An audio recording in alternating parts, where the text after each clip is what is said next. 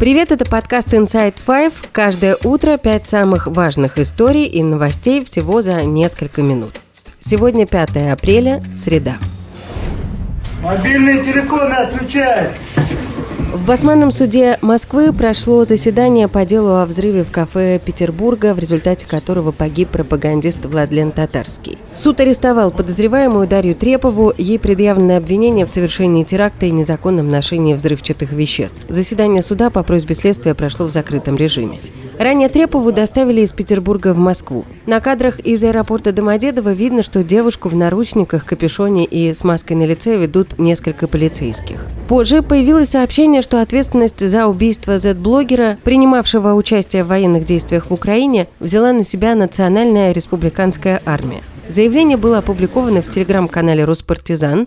Этот канал ведет бывший нацбол Роман Попков. Телеграм-канал и СМИ ранее писали, что Попков завербовал Дарью Трепову. Сам он в комментарии «Инсайдер» отрицал причастность к произошедшему и говорил, что из девушки могли выбить показания. В августе прошлого года Национальная республиканская армия брала на себя ответственность за убийство Дарьи Дугиной, дочери пропагандиста, философа Александра Дугина. Национальный антитеррористический комитет ранее заявлял, что убийство Татарского организовали украинские спецслужбы с привлечением агентов из ФБК Алексея Навального. Тем временем команда Владимира Соловьева начала собирать списки сторонников Навального. Телеграм-канал «Урал Live», которым занимается команда пропагандиста, попросил подписчиков присылать им информацию о жителях Урала, поддерживающих теракт против Татарского, а также о местных сторонниках Навального.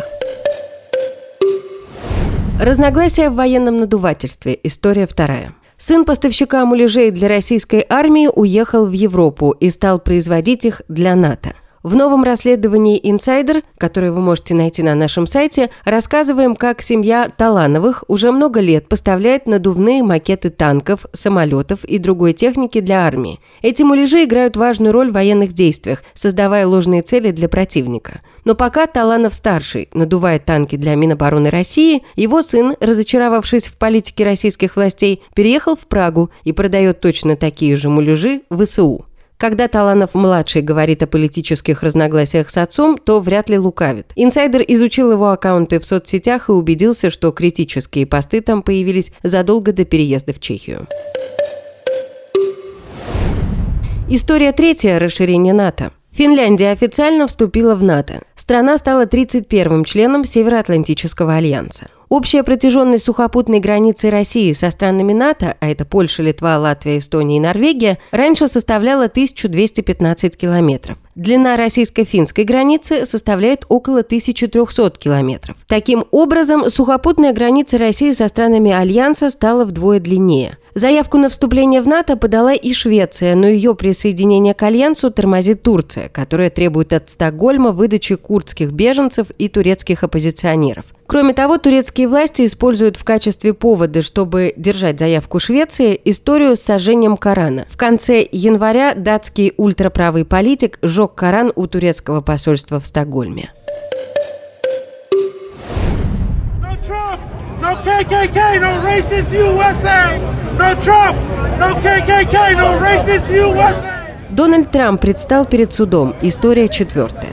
Окружной прокурор Манхэттена предъявил обвинение бывшему президенту Дональду Трампу по делу о фальсификации документов. Трамп стал первым в истории США экс-президентом, против которого суд официально открыл уголовное дело. По версии прокуратуры, бывший президент причастен к сговору с целью подорвать честность президентских выборов 2016 года. Как заявил прокурор после заседания суда, Трамп вместе со своим бывшим адвокатом Майклом Коуном и руководством издательского дома American Media Incorporated создали схему выкупа и подавления информации негативного характера с целью увеличить шансы Трампа на победу на выборах. В рамках этой схемы, как утверждает прокурор, Трамп и остальные осуществили выплаты трем людям, у которых имелась компрометирующая соответствующая информация, в том числе бывшей порноактрисе Сторми Дэниелс. Бывший президент после суда вернулся в свое поместье во Флориде, где он выступил с речью.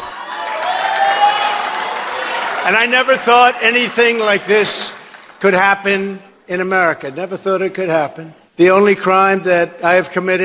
Трамп заявил, что единственное преступление, которое он совершил, бесстрашно защищал страну, которую пытаются уничтожить.